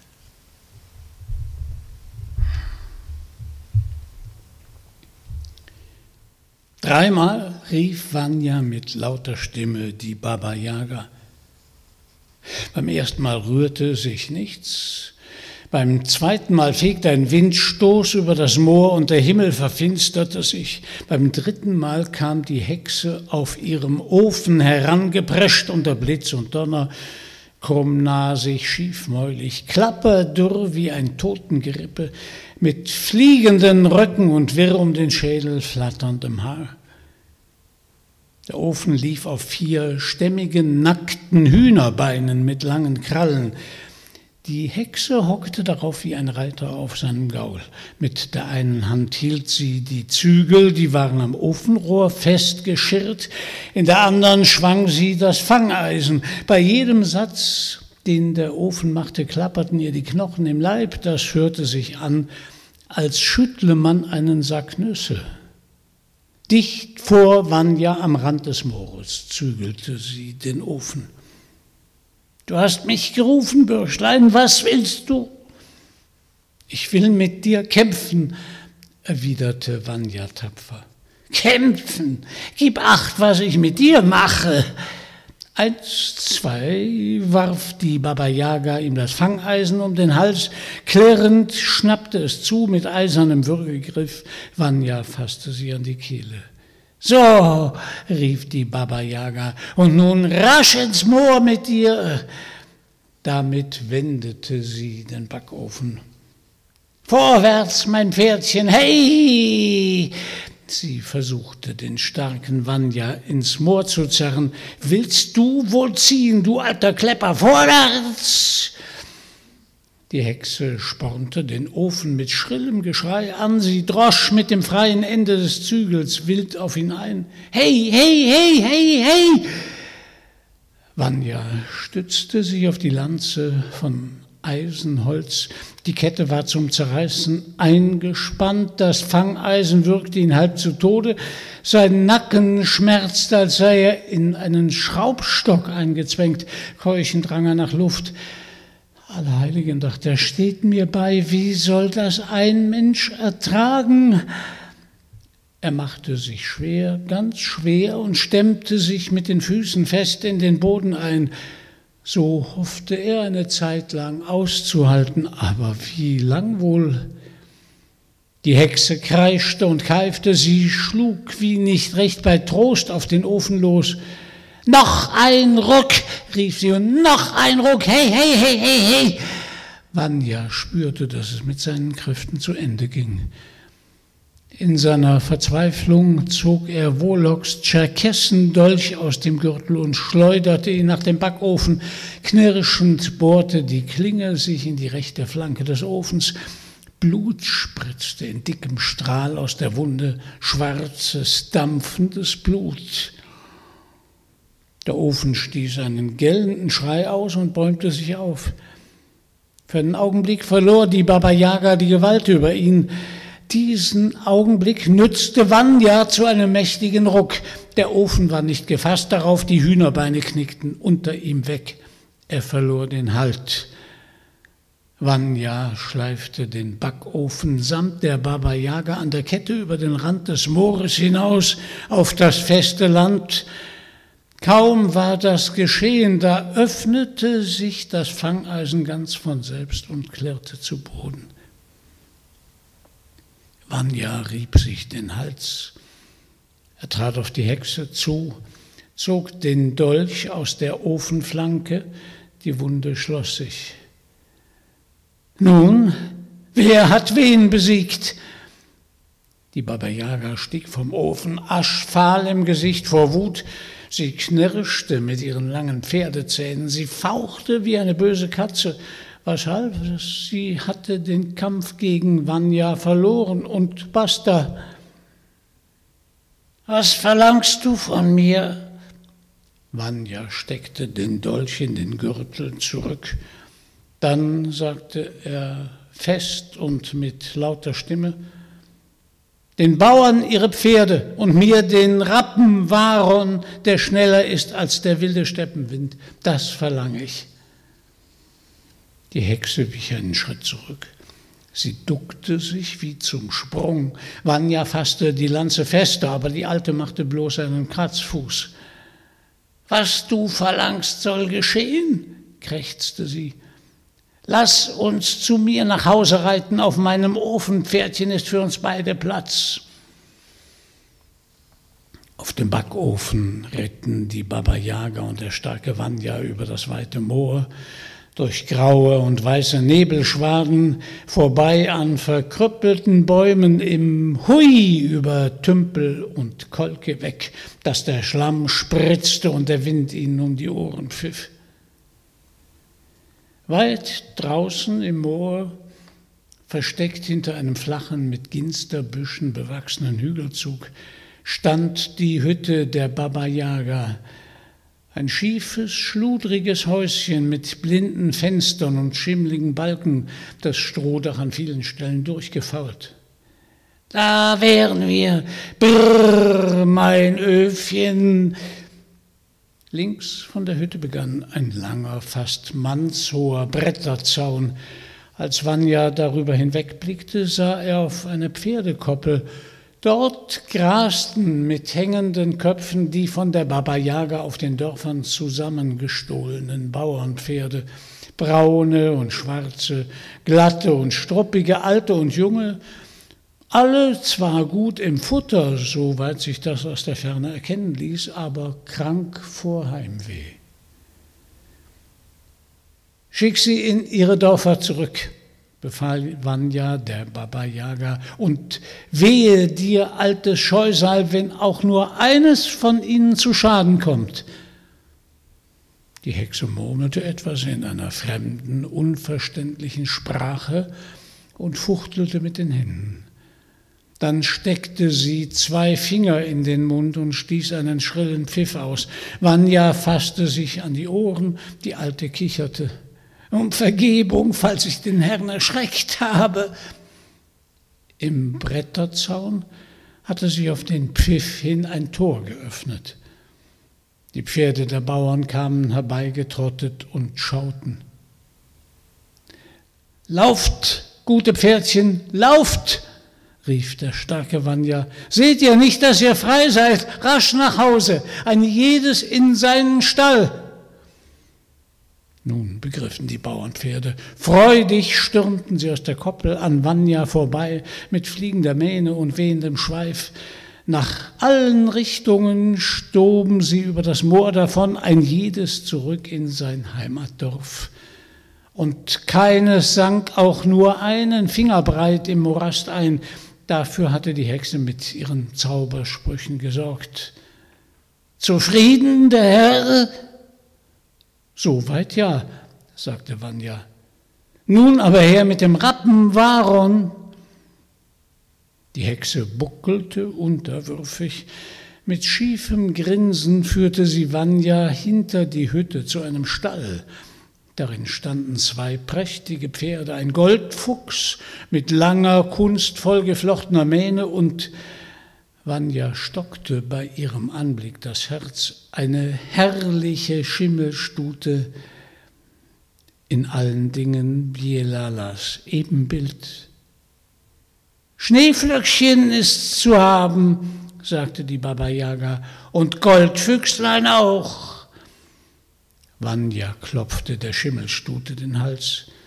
Zutraulich schmiegte sie ihm den Kopf an die Schulter mit leisem, zärtlichem Schnauben.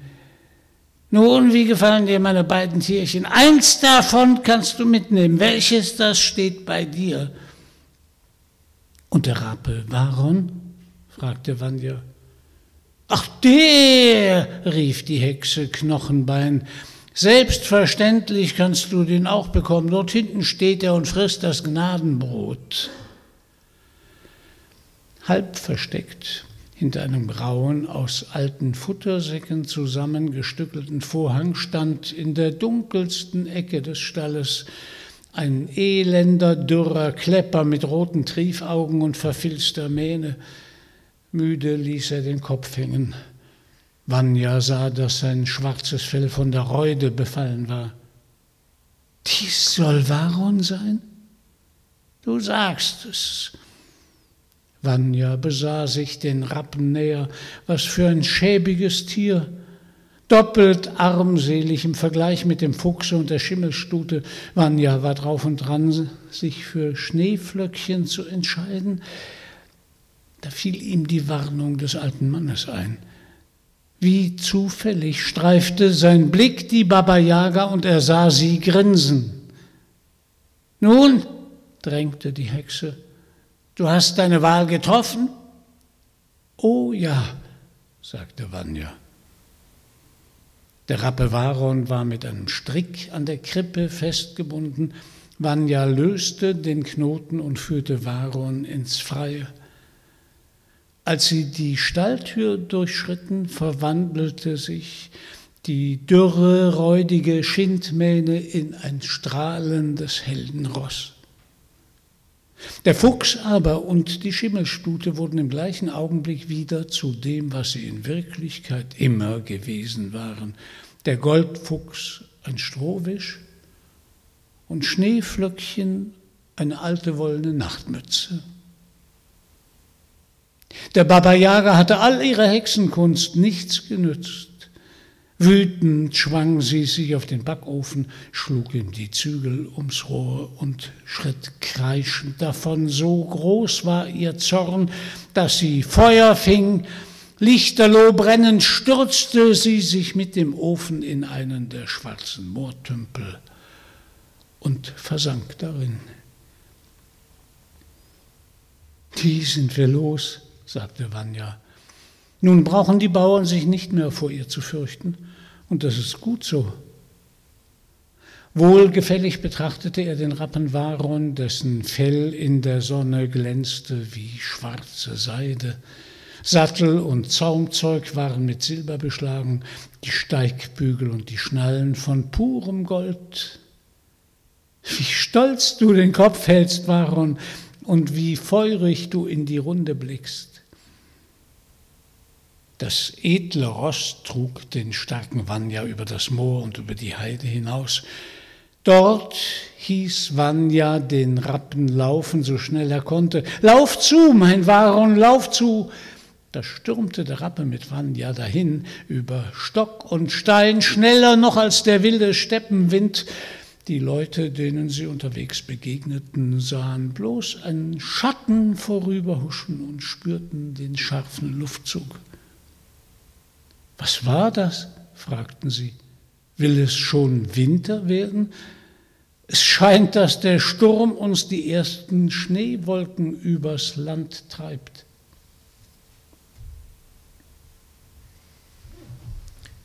Am schönsten erzählt Preußler vom Ende der schwarzen Magie in seinem Meisterwerk im Krabat. Zehn Jahre lang hat er daran geschrieben, gefeilt, verworfen, wieder neu geschrieben.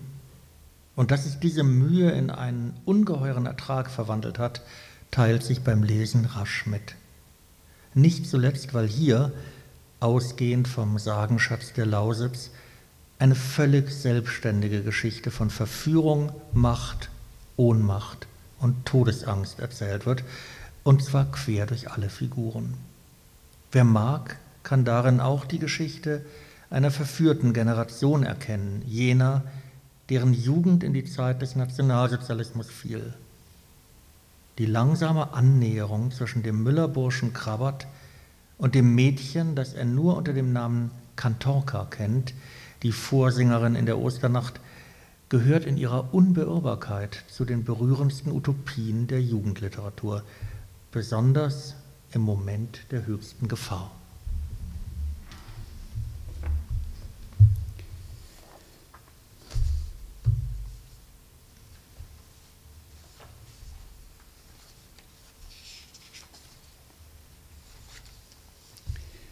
Als Krabat erwachte, war er in Schweiß gebadet.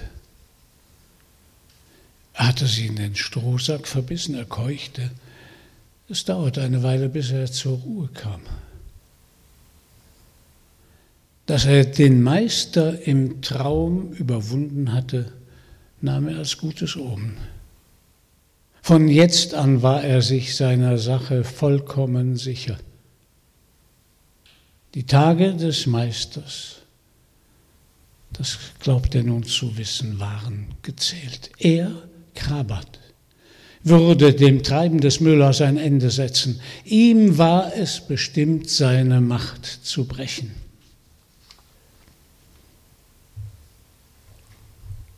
Am Abend begab er sich in die Meisterstube. Es bleibt dabei, rief er.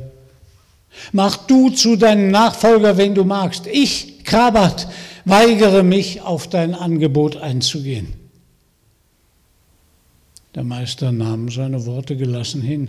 Geh in den Holzschuppen, sagte er, und versieh dich mit Hacke und Spaten. Im Koselbruch gibt es ein Grab zu schaufeln. Das soll deine letzte Arbeit sein. Krabat erwiderte nichts darauf machte kehrt und verließ die Stube.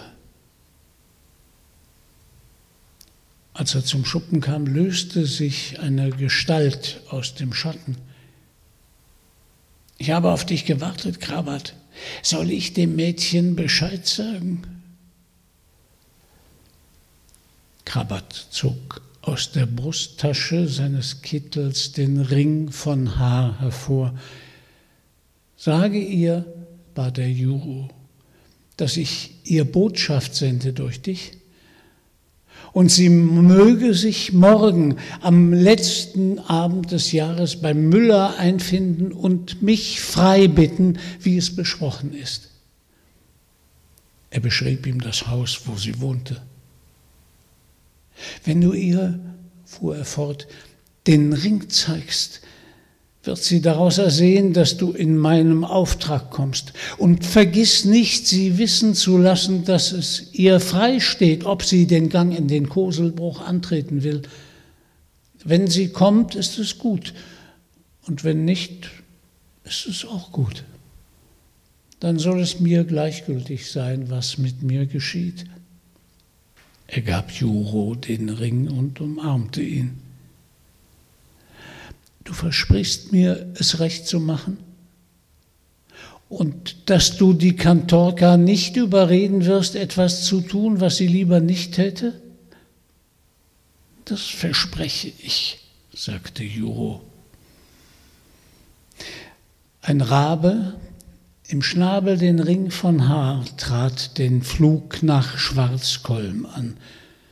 Krabat ging in den Schuppen stand da ein Sarg in der Ecke. Er schulterte Hacke und Spaten, dann stapfte er durch den Schnee in den Koselbruch, bis er zum Wüstenplan kam.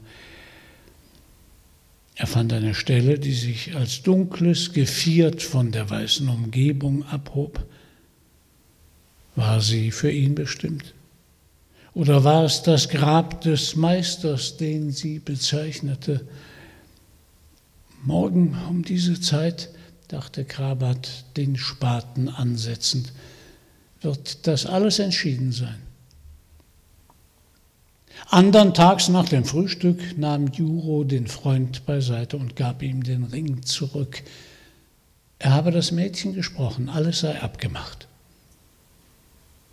Gegen Abend, es wollte schon dunkeln, fand sich Kantorka auf der Mühle ein in der Abendmahlstracht mit dem weißen Stirnband.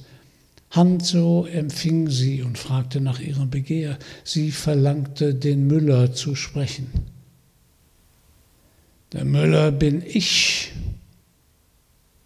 Die Burschen beiseite schieben, trat ihr der Meister entgegen, in schwarzem Mantel und Dreispitz, bleich im Gesicht, wie mit Kalk bestrichen. Was willst du? Die Kantorka blickte ihn furchtlos an. Gib mir, begehrte sie, meinen Burschen heraus. Deinen Burschen, der Müller lachte. Das hörte sich an wie ein böses Meckern, ein Boxgelächter. Ich kenne ihn nicht. Es ist Krabat, sagte die Kantorka, den ich lieb habe. Krabat? Der Meister versuchte sie einzuschüchtern. Kennst du ihn überhaupt? Bist du fähig, ihn unter den Burschen herauszufinden? Ich kenne ihn, sagte die Kantorka. Das kann jede sagen. Der Meister wandte sich den Gesellen zu. Geht in die schwarze Kammer und stellt euch in einer Reihe auf nebeneinander und rührt euch nicht. Kabert erwartete, dass sie sich nun in Raben verwandeln müssten. Er stand zwischen Androsch und Staschko. Bleibt, wo ihr seid. Und dass keiner mir einen Mucks macht, auch du nicht, Krabat. Beim ersten Laut, den ich von dir höre, stirbt sie. Der Meister zog aus der Manteltasche ein schwarzes Tuch, das band er der Kantorka vor die Augen, dann führte er sie herein. Wenn du mir deinen Burschen zeigen kannst, darfst du ihn mitnehmen.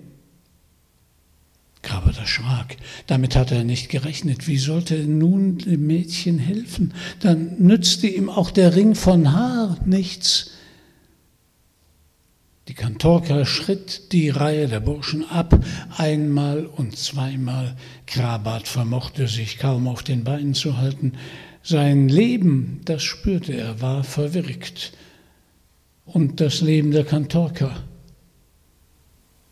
Angst übermannte ihn. Angst, wie er sie nie zuvor gespürt hatte. Ich bin schuld, dass sie sterben muss, ging es ihm durch den Kopf. Ich bin schuld daran, da geschah es.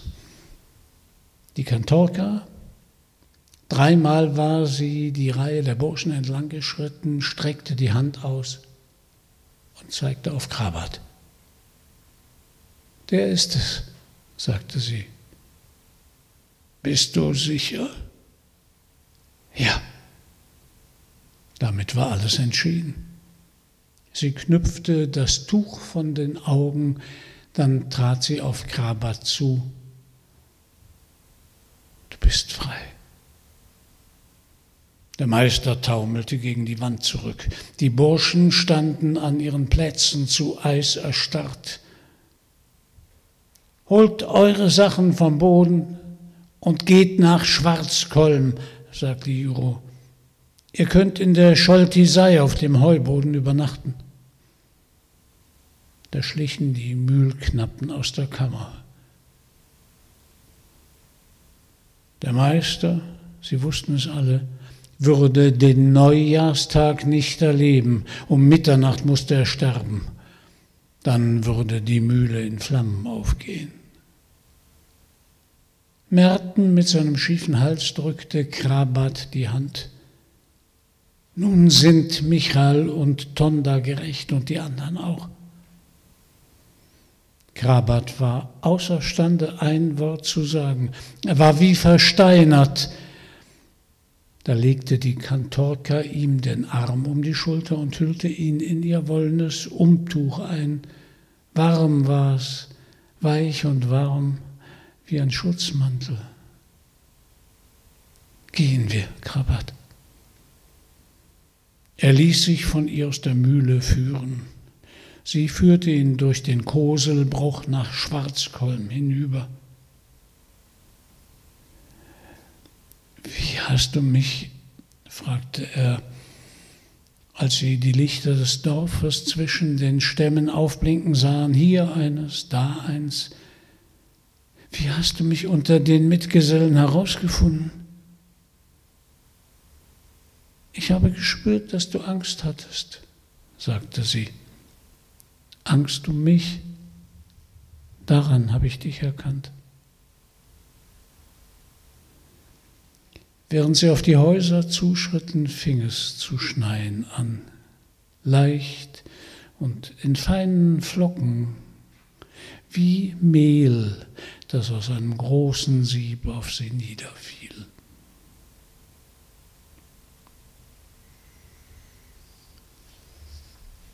Wie soll man sich das deuten?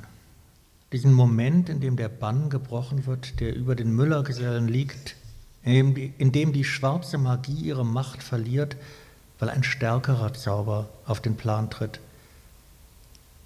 Gegen große Vorzüge eines anderen Menschen gibt es kein Rettungsmittel als die Liebe, heißt es in den Wahlverwandtschaften. Dass es aber umgekehrt auch gegen die Liebe kein Rettungsmittel gibt, zeigt Krabbert in vollendeter Form. Die Mühle geht in Flammen auf, hinter dem erlösten Müllerburschen und hinter der Kantorka schließt sich ein Vorhang aus Schnee. Ein perfektes Ende. Ich danke Ihnen.